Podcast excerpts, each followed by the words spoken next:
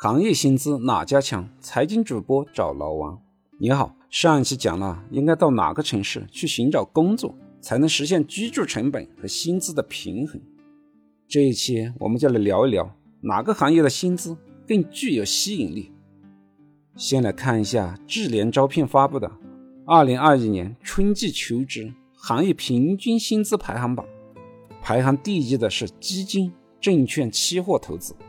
平均薪资在一万一千八百五十五元，第二的是信托担保、拍卖典当，第三的是网络游戏，银行排在第六名，财会法律排在第九名，而医药护理相关行业的排名都在二十名以后。每年行业平均薪酬排行榜前三的都有基金、证券、期货投资，这些工资水平也真是没有谁了。金融行业相对来说是个比较高收入的行业，待遇水平高于绝大部分的传统行业，可能就 IT 行业有得一拼了。这也是这两个行业比较火的原因之一。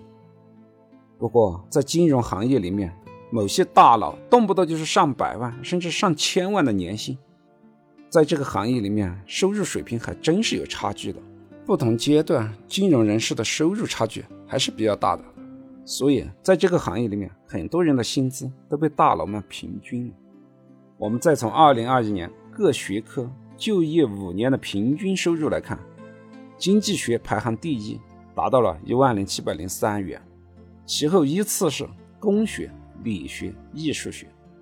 在大家的眼中，法学专业和医学专业都是很高大上的，不仅社会地位高，而且薪资待遇也可观。但是，月收入也只能排到第七和第八名。虽说平均薪资也在八千元上下，但是相比前几个行业还是略显逊色。而且法学和医学从读书到工作都十分的辛苦，这待遇真是苦出来的。教育排在第十位。以上这两个数据可以看到，大学选错了专业，工作选错了行业。虽然你很努力。但平均工资已经输在了起跑线上。为什么在行业间会有这么大的差异？打工者的工资是由企业的盈利所决定的。企业不盈利，再高大上的工作，再有前景的行业，企业也没有办法拿出更多的真金白银用于支付员工的工资和奖金。所以，企业盈利多，员工的平均待遇就会有所提升。打工与创业是有区别的，打工者看的是现在，拿的是现在企业盈利的钱，哪怕企业未来的前景再好，但是在不赚钱的时候也拿不到多少钱，到赚钱的时候，你可能已经不在这个岗位，或者不在这个公司了。试想一下，有多少打工者最后能够与老板共享成功的？飞鸟尽，良弓藏，狡兔死。走狗烹，自古政坛和皇帝一起打江山的英雄豪杰，没有多少能够善终的。企业也是一样，能最后共享成功的也不多。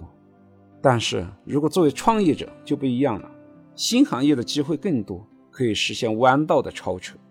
打工与创业者的思路是不一样的。作为一个打工者，我要把自己看成创业者，老老实实的选择一个自己能够进入的。目前盈利状况比较好的行业，这就是最好的选择。说的悲催一点，打工者只有现在没有未来。所以啊，985名校的毕业生去卷烟厂当一线的操作工，这不是人才浪费吗？你要把自己定位成打工者，他就不浪费了。好吧，那就选择一个赚钱的行业去工作。那哪些行业赚钱呢？我们可以从上市公司的财报来看。二零二一年上半年的数据显示，净利润最高的行业是金融、化石能源、基础化工、医药生物、建筑、食品饮料。以上这些行业从稳定上来看，化石能源、基础化工、建筑行业都受到周期性的影响，盈利的稳定性可能会差一些。但是金融、医药生物、食品饮料的稳定性比较好。未来可以长期的持续的发展，是不错的行业。看到前面的薪资排行，金融行业排在最前面，股神巴菲特长期持有的股票都是食品饮料、金融和生物医药的。